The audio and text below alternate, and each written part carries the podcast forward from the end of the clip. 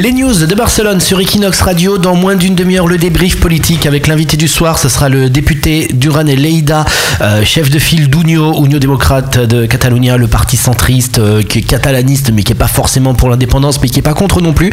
Donc, il viendra euh, nous éclaircir tout ça. Duran et à suivre dans moins d'une demi-heure sur Equinox Radio. Et là, avec toi, Cham, on parle de chômage.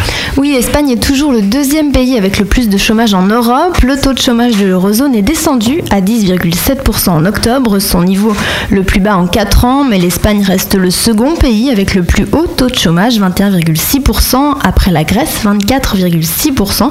Les troisième et quatrième pays sont la Croatie et Chypre. La situation est encore plus inquiétante chez les jeunes. Le taux de chômage atteint 47,9% chez les moins de 25 ans en Grèce, 47,7% en Espagne.